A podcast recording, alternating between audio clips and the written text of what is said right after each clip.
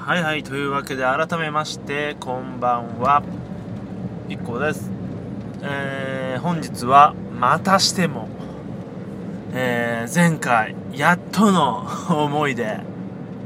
自宅スタジオへ戻れたわけですがね。今回また東毛ですラジオが誇る移動型ムービースタジオより えー、お送りいたします。えー、またね、あの、いつ以来ですかね、実家帰り、うん、実家帰りで あのー、帰りのカーの中で撮ってるんですけれども、これなんかすごい風が強いですね、今日は。というわけで、まあ雑音的な感じでね、えー、お聞き苦しかったら、あの、申し訳ないんですが、あの、今日ね、何なんですかね、めちゃくちゃ、めちゃくちゃね、空が明るいんですよ、今、現在。えー、5月21日の夜午後7時50分付近。付近っておかしいですね。なんですけれどもまだね空が明るいんですよ。これがね何だろうな。まあちょっと見方によっては不気味であり見方によっては非常に神秘的であり。まあねちょっとさっき写真なんか撮っちゃいましたけれども。なんでしょうねこう最近こんな、なんだろう、最近というか、普段こんなことはないんじゃないかっていうね、なんとも言えない明るさ。もちろんその、昼間とかの明るさとは違った、なんか間接的というかね、まあちょっと、なんでしょうね、ほんと、神秘的な感じで。で、あの、僕はですね、実家から自宅に帰るとき、にっていうのは、なんかちょっとすいません、すごい、これ、あの、マイクのメーターが振り切りまくってますけれども、大丈夫でしょうかね？うるさがあったかな？あの、帰るときって道が、大きく分けますと、ルートが3つありまして、まあ、非常に都会的な大通り、えー、国道を通るような道、そして中間ぐらい、ちょっと山あり、えーの道、山あり、普通の道ありみたいな。で、3つ目が思いっきり山っていうね。まあ、山って言ってもその舗装とかはされてますけれども、あのー、道があるんですね。で、ちょっと今日ね、非常に音質が心配ですね。ガンガンマイク振り切ってますけどね。まあ、ちょっと続けさせてもらいますけれども。で、今日はですね、あのー、こういった、まあ、録音しようかなどうかなと迷ってまして、まあ、明後日であれば、ゆっくりまた自宅スタジオから撮れるんじゃないのかなっていう目星がついてるので、まあ、それでもいいかなと思ったんですけれども、まあ、せっかくなので、まあ、今日ね、その山道を選びますと、あの、まあ、信号がなかったり綺麗だってのもあるんですが、ちょっと上り坂が多いので、えーと、大変だったりもして、ただ、その、ドライビング気分だとか、まあ、雰囲気もいいですし、まあ、こういった録音するには非常に向いてるかなということで、まあ、ちょっとあえてこの道を選びまして。でさっきまでね、あのー、ちょっとラジオというか音楽非常にね素晴らしい音楽そしてこの空そして左にそびえるまあすごいあの標高標高というか高いのであのー、綺麗なんですよ。めちゃくちゃ。夜景がですね。夜景が何が綺麗かっていうとね本当に夜景。だから夜景が左にある正面には綺麗な空がある。そしてあの音楽素敵な音楽が流れてるっていう状況で本当になんか一人で一人でいるのがなんかもったいないような状況に陥りましてね。なんかねや やるせないというか本当にねここでこうロマンチロマンチックなねそれこそいい関係の男女だったりしたらもうこれ間違いなく、まあ、いい関いい関係っていう時点で、あのー、ダメですね。いい関係じゃなくてあのね、ちょっと気になるぐらいの男女だったら、158%恋に落ちるであろう。まあ、そういった状況ですね。だ僕もですね、本当に、こう、最近好きなリリアちゃんとか、そういった感じの女子とですねこういったね、あの状況をドライビングできたら非常に素敵かななんていうことをね思いながら、まあ、乗ってるんですが、まあ、実際はこういったねあのくすぶってる人がやってるっていう最近噂のねあのポッドキャストなんかを一人で撮ってるんですね。でどうしますかあのまあ話したいことはいくつかあってね今の話の中でも派生できるぞっていうポイントがまあいくつかあったので、まあ、ちょっとずつ話していきますがまずですね、まあ、さっきあの言いましたけどもポッドキャスト撮ってますなんて言いましたけれどもあの最近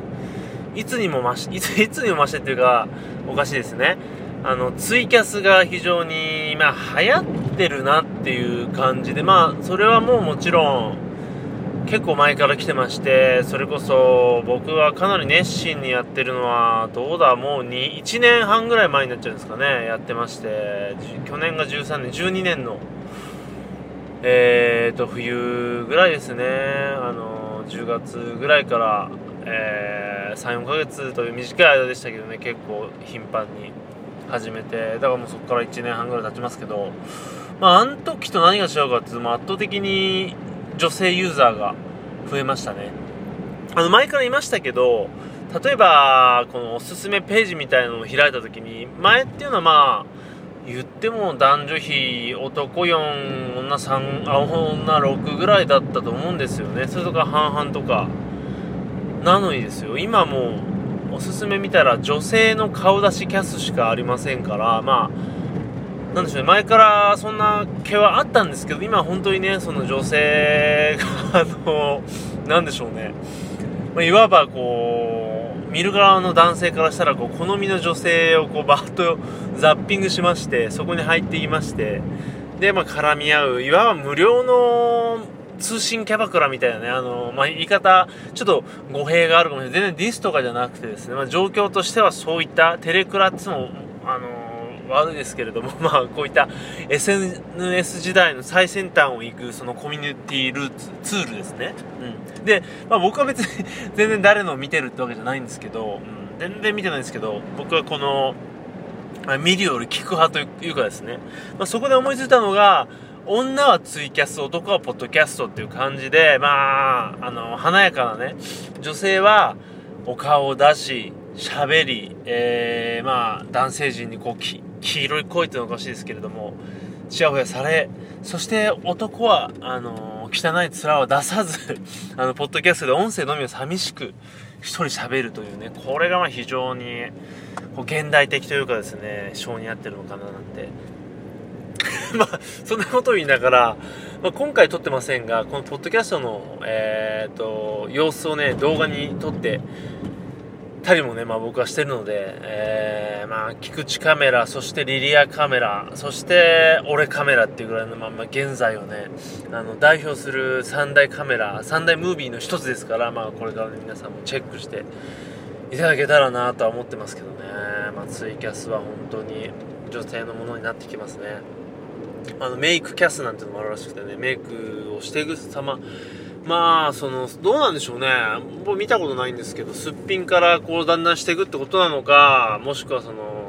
メイクを研究しながらね、やっていくってことなのかちょっとよくわかりませんけれども、まあ先日ね、鈴木ランランさんがね、ランランさん38歳まだ若かったですけど、ね、写真しか見てませんが、まあランランさんがね、最近、あの、嫌いな言葉は、あの、すっぴんでごめんねみたいなブログを書いて、その、だからすっぴんでごめんねって言葉が嫌いで、お前全然すっぴんじゃないじゃないかと。すっぴん風メイクやないかっていう、あの、言及をしたっていうね、あの、ニュースを見ましたけど、いやー、まあ、よく言われますよね。芸能人とかよくすっぴんですとか、まあ、ゆとかもそうですけれども、あの、言いながら実は薄メイクしてるんじゃないか、みたいなものがあって、まあ、そこら辺はちょっと、男からは分かりませんが、まあ、僕が思ったのはそのすっぴんからのメイあのメイクキャス。あのメイクキャスみたいな感じであのリーゼントの人がリーゼントキャスっつってね、あのリーゼントをセットしていく様を1時間ぐらいとか1時間 やってたらまあま、メニアね、あの僕ぐらいですかね、楽しいかなと思ったんですけど、まあ、普通の人が見たらめちゃくちゃ退屈だと思うんですけどね、まあ、ツイキャスも全然やってないし見てないですけどね、まあ、こういった形で、こう、盛り上がっていくとは思いませんでしたね。あの、大竹さんのゴールデンラジオとかでもちょっと、あの、取り上げられてましてね、まあ、ツイキャスアイドルみたいのが今生まれてて、なんだっけな、なんとかさん、えーと、源氏名みたいな、ジュリ、ジュリア、ジュア、なんだっけな、ちょっと忘れちゃいましたけど、その人ね、ああそういう人いるんだと思ってツイキャスを開くといますね。だ大体やってます。僕が開く。あのそんな頻繁に開かないんですけど一回見たりしてね。やっぱり大体今のトレンドはこうインカメラで思いっきりアップでねただただ喋るっていうあの感じですけどね。まあツイキャスもこうまあ配信生配信っていう感じで、えー、最初はこう生まれたと思うんですが今はそういったねまあコミュニティコミュニティのちょっと変な酔っ払ってないんですけどね変なあのレーティンになってますけれどもツールになった最近だとコラボみたいなね機能とかも増えて、まあ、ちょっとよく見てません。あの見たことはあんまりないんですけれども、どんどん広がっていくなっていう感じですね。まあそれはまあツイキャスの話題はそこにしときまして。あとまあさっきねえーと、たあの、いい音楽をね、聴きながら、ドライブで気持ちいいなんていうのがあって、あの、先日ですね、菊池成吉さんがラジオで非常に興味深いことを、えー、話されてましてね、あのー、まあ、菊池さんに音楽、音楽をまあリクエストっていうか、私はこういう、こうこうこうなんですけれども、えーと、そんな私に合った音楽を、えー、プレゼントしてくださいとか、まあ、あとはこういった、まあ、好きなあの子にとか、あの、ムカつくあいつに、あのえーと、リクエストを、あの、音楽ソムリエとなった、なったっておかしいですけどね、菊池さんがソムリエになって音楽をプレゼントするっていう企画の中で、えーとね、お父様だったかな、亡くなられてしまった方が、ちょっとあのー、結構、今へこんでるんですが、っていう相談で、まあそういう文面の中から、まあその人は非常に読書が好きだっていうことがあの読み取れまして、で、菊池さん曰くその、異常に読書にこう、中毒的にのめり込んでる人っていうのは、あののめり込んでる人っていうか読書っていうのはあの活字というのはその時にうつを引き起こす非常に大きな要因になりかねないっていうことを言ってましてで、まあ、逆に反対に音楽っていうのは非常にこうなんでしょうね。プラスうつの反対だからそうの方に引っ張る要素になりうると。だから結構いろんなことうまくいってなくても音楽だけがねこううまいこと入っていくとその人はすごいえーと、ファンキーにあのプラスノリ ノリノリっておかしいですけど、えーと、ハッピーにね生きていけるんじゃないかなって、まあ、あくまで一例で例えば本読むこと自体があのすぐにそういったね、えー、マイナスというかうつの方向に引っ張るとかいうことでもなくね、まあ、ただあの菊池さんの一つの意見としてあるんじゃないかって言ってましてでそれが非常に僕的にはあの腑に落ちたですね。で、なぜかっていうと、自分はあんまり本を読まないと。あの、本は好きなんですけど、えーと、なんでしょうね。非常に読むのが遅いし、あんまり頭に入んないですね。その、喋りの中でもね、急さむさんですけど、例えば、その相談者さんは今まで音楽を聴いたことじゃないんじゃないかと。で、それは一切聞いたことがないとかではなくて、例えば本でも読んでるけど頭に入んないとか、音楽でも聴いてるけど頭に入ってこない、深く響いてこないっていう状況があるって言って、まさに最近のね、特に最近の俺っていうのはその本読んでもあんまり頭に入んないんですね。で、まあ、その、最近読む本が、それこそ菊池さんの本で難しい言葉が出てる、出てくるので、こう調べながら読んだりしてるから余計こう、すっと頭に入ってこないっていうのもあるかもしれませんが、結構読み終わってみて、あんまり何が書いてあったかほとんど、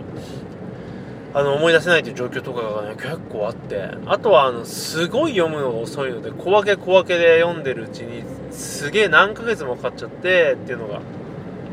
あったりで、あのあんまりね本を読む習慣がどんどんどんどん遠ざかっていってね最近は、まあ、他にやりたいことはまあこういった、まあ、ポッドキャスト撮ったりとかブログを書いたりとか、まあ、ネットで何かを読んだりとかねいうことは結構好きなんですけどね。どうもあんまりこう読まないっていうか読めないっていう状況になってましてただそれがこ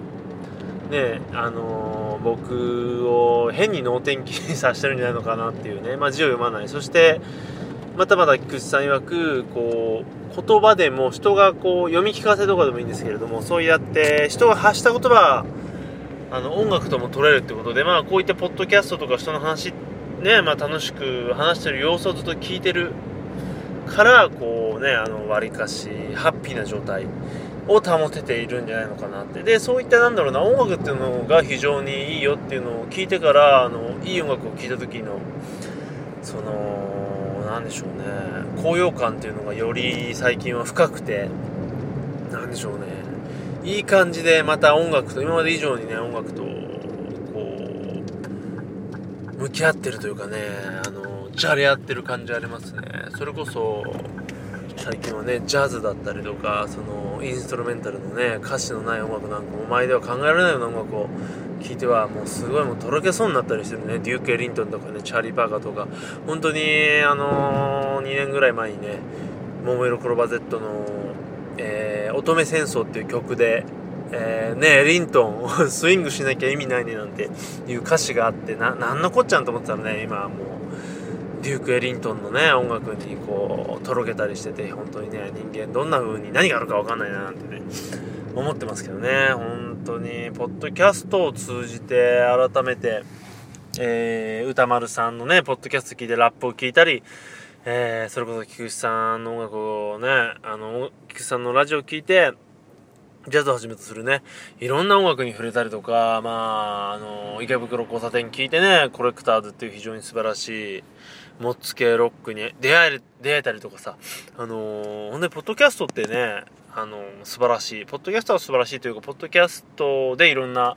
まあ、ポッドキャストは素晴らしいですし、そこでいろんな人に本当に会えてるんで、前も言いましたけど、アーティストとか、まあ、芸人さんとか、本当に、こう、一つの、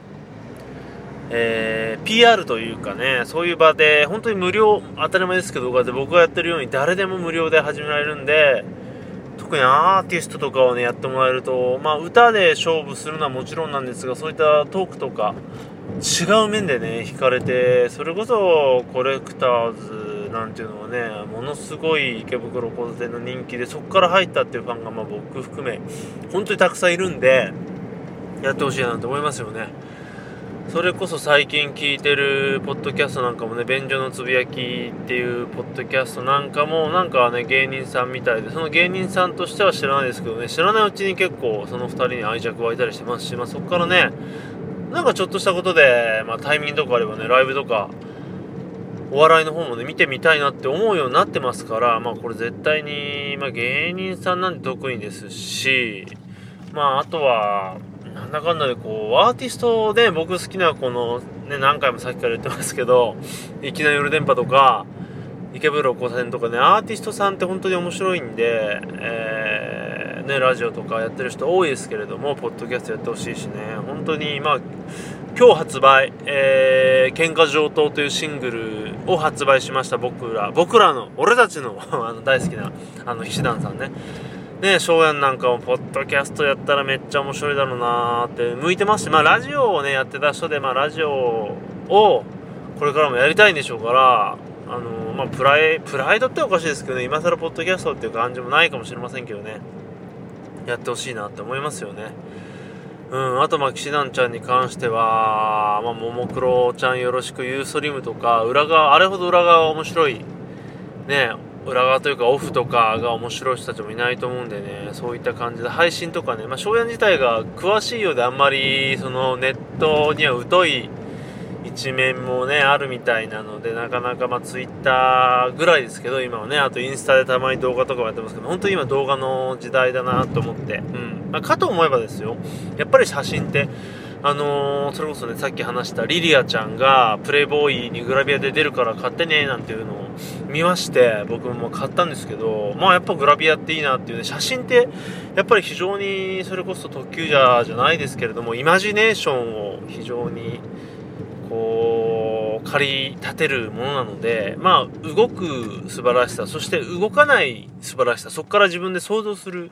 とか、あの、いろんな、その時のね、風景、写真を撮った時の雰囲気なんかを感じ取るのも面白いですから、まあ、動があり、性があり、うん、あの動画があり静止画がありっていうまあねこの時代ねそれこそその何でしょうね今ネットで何でも見れちゃう時代なので本当写真集とかねそういったものの需要っていうのはどんどん減ってると思いますけどやっぱり写真って素晴らしいなっていう風にまた最近あの改めて思ってますし僕も写真撮るのもねだんだん前回も話しましたけどね楽しいなと思ってきてねあのねいますよ、うん、あの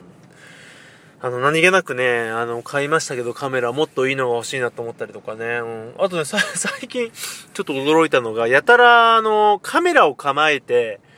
なんていうんですかね、カメラをこう縦に構えて、えー、ファインダーを覗き込んでる写真をアイコンにしてる人が多くて、で、あの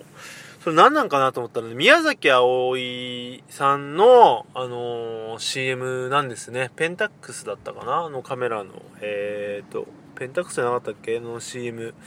だがポスターの、えーと、そのショットをみんな真似してる、あの、すいません、さっきあくび、あくびばっかしますけど、あの、パロディなんだなっていうのを知って、すげえかっこいいね、あの、宮崎ちゃんね、あのー、可愛いですけれども、そういう写真なので、えー、っと、俺もやってみようかなと思ってますけどね、長いのってね。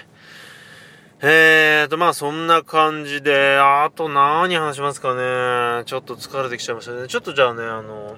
ここら辺で一休み、あの、放送的には一休みしませんが、えー、僕的には一曲聴いて一休みを得て、またじゃあ後半戦に行きたいと思います。では休憩。はいどうもどうも。帰ってまいりました、えー、チャーリー・パーカー、えー、スター・チャイルド。あれなんだっけ？あの聞いてきましたけどね。いいですね。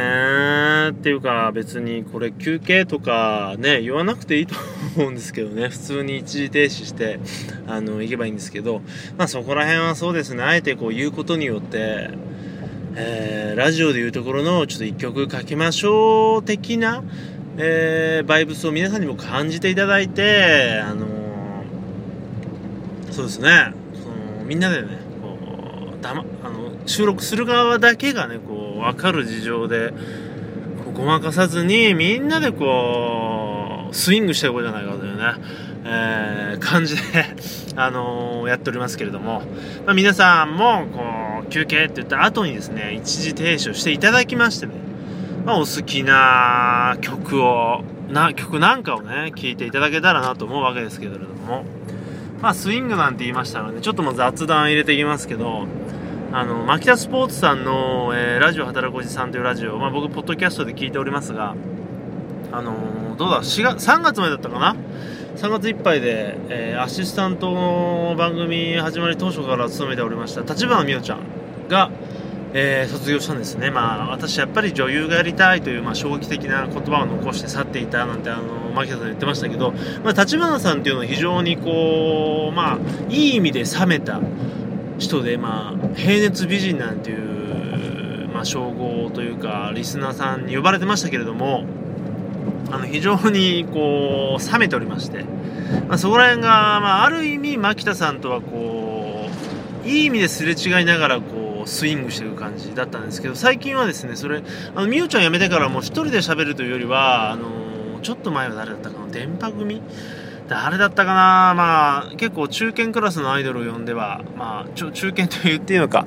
あの分かりませんがあのファンに怒られちゃいますけどね。やってまして、まあ、最近はですねあの普段塾の普段塾の時の名前がちょっと分かりませんが浦エリカさんっていう方が、まあ、ここ最近は続けて出てて非常にね、牧田さんと同じ感じと言ったらあれですけれども、しゃがれ声で、非常に素敵な、あの、せなんだ、あの、ハスキーボイスで、で、浦さんと牧田さんっていうのは、あの、みおちゃんたちが、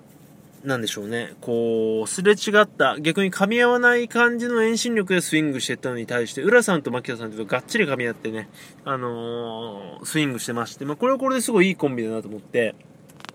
やっぱり、えー、2人がね、こういったラジオとかで喋ると言っても、いろんな、あのー、ね、あれがありますよね。えー、化学反応というか、具合が、本当にいい感じで噛み合ったりとか、例えば本当に2人でやってるっつっても、池袋交差点の感じと、えーとまあ、最近聞いたウォンテッドのね昔の音源菊池さんと大谷さんっていうのはまたなんだろうな2人がこう全然違う感じでノリノリで2人がこっちを向いてるっていうか向き合わないでこっちを見てる感じで池袋交差点では2人が向き合ってる感じだったりとかまあね本当にあとは噛み合ったり噛み合わなかったりで、まあ、噛み合わなくても面白かったりとか噛み合っても面白くなかったりとかねまあいろんな、えー、スイングがあるなというのを感じたって話なんですがまあ最後にですね、そうですね。これあの僕の愛するポッドキャストこう何回かにわたってですねこう言及してきた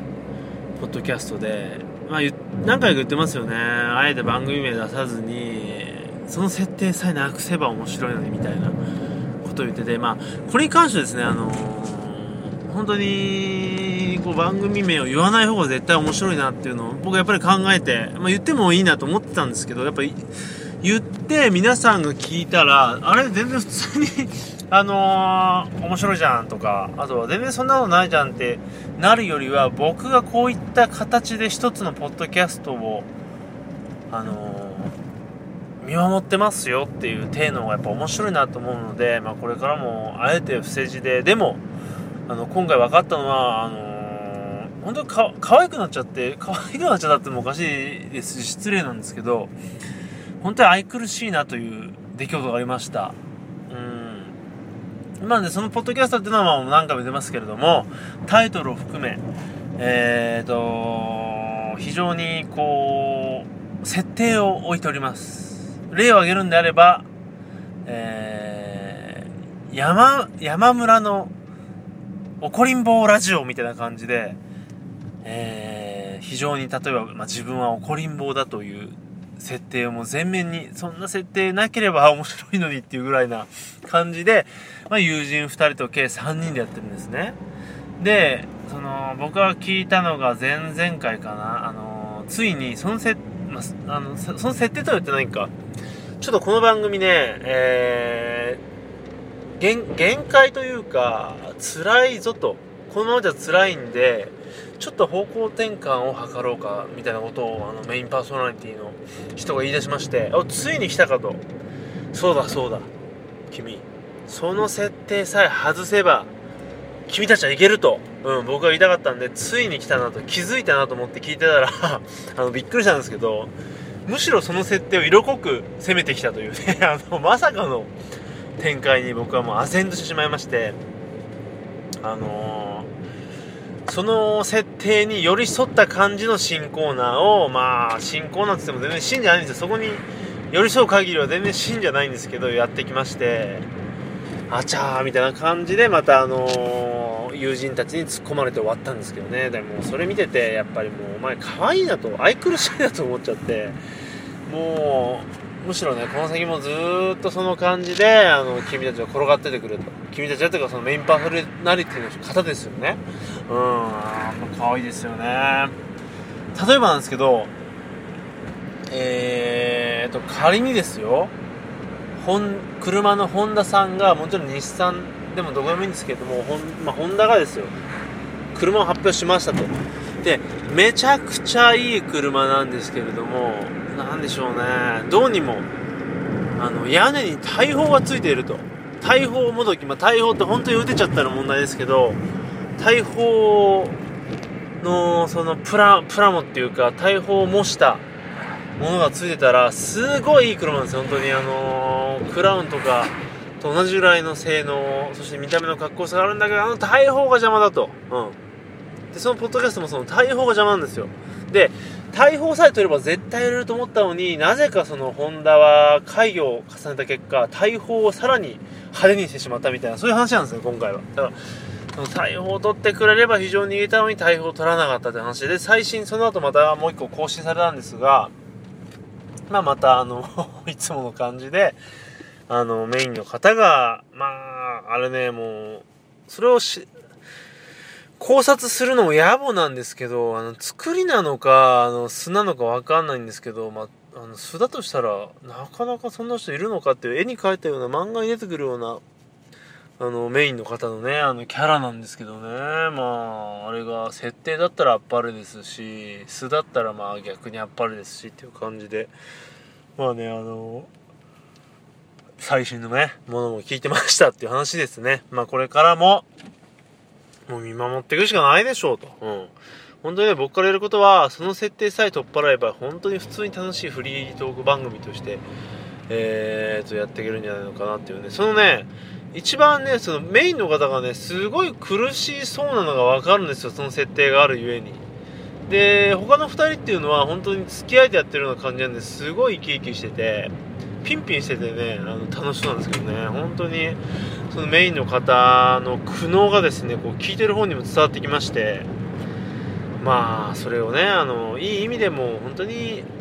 もう愛ですよねある意味でね、愛という感じで見守っているしかないのかなっていう感じで、えー、おります。そしてなぜか非常に僕は今日疲れたというか眠いです。はい。なのでねえー、お時間もお時間なので今日はここら辺にしようかなってね思いますね。あのー、たまにねあんまり最近してなかったんですが自分のその放送をこう聞き直した時にですね車で話してる時の方がねテンポがいいんですよ。でなんでかなと思ったら多分飲み物飲んでないからなんですね。この自宅からですと結構あのアルコールとかを飲みながらやっててそれで飲んでるからどうかっていうよりはあのテンポがねたまに極とかゆっくり飲んだりしてるんであの動画も撮ってるんで動画クオリティで見てるからいいかなみたいな感じで飲んだりするとちょっとテンポ悪かったりねするんでね、まあ、そこら辺ちょっと今後、あのー、気をつけていこうかいかないかっていう感じなんですがまあそんな感じでね、まあ、今日はまた車で撮りました。テンポはどうだったでしょうか？であのメッセージをねいつも最後に募集なんてやってて、まあ、まずは G メールの方はえー、よたらじアットマーク Gmail.com で YOTARAJI アットマーク Gmail.com でね。あとですねあのついにこのメールフォームなんていうのも作ってみましてそちらもまあシーサーブログのですね、えー、よたらじのシーサーブログの方を味なよよたラジオで、えー、検索してくれるといただけますと ね出てきますのでそこからのメールフォームからも送れますしあの正規のねあのポッドキャストのなんだアプリかは分かんないんですけどダウンキャストっていう僕が使ってるポッドキャストのアプリですとそこからあのちょっとした本文がブログの方の本文があるんでそこからねあのメールフォームとか Gmail にも飛べます。でおすすめです。はい。あとはまあ Twitter アカウントをついに作りましたのでそちらもねえー、アットマークよたらじ YOTARAJI で作りましてまだ一言もね あのツイートしてませんけど、まあ、そっちにメッセージなんかもらってもいいですしね、まあ、お気軽に送ってください。あの一応ね Twitter とか、えーまあ、ホームページ更新に関しては月2500円を払いまして大学生のバイトをね雇って AD として雇ってそちらにね、まあ、いろいろツイートなんかもねやらせていこうかななんてね思ってますのでねまあそっちも、えー、お聞きの方はね、えー、チェックしていただけたらなという感じです。はい。というわけでね、えー、また一回自宅で撮ってのまた車でしたが、え次回はどっちになるかという感じでねえー、話が出ます。次回こそは、あのー、マイルドヤンキーについてね、話したいなと思ってこれ本当にね、マイルドヤンキーって、あの流行ってますけど、僕がね、し、ずっとね、抱いてた、あの思考、思惑をすごい言葉として具現化してくれた概念で、本当に感動した限りなんで、このマイルドヤンキーについて、まあ、次回は話せたらなと思っております。というわけで、えー、今回もね、えー、ヨタラジオ最後まで聞いていただきありがとうございました。えー、また次回。というわけで、えー、今回はさようなら。またね。ドゥーザーダウンロードお久しぶり。